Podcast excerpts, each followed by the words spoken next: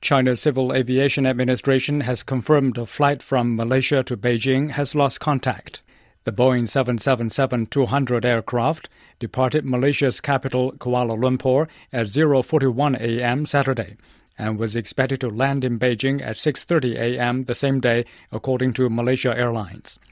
The CAAC confirmed the flight number was MH370, which carries 239 people, including 12 crew members and 153 Chinese passengers. The flight lost contact and its radar signal at 1:20 a.m. Saturday when flying over the Ho Chi Minh Air Traffic Control Area in Vietnam. The Malaysia airline says it is trying to locate the flight with emergency rescue teams.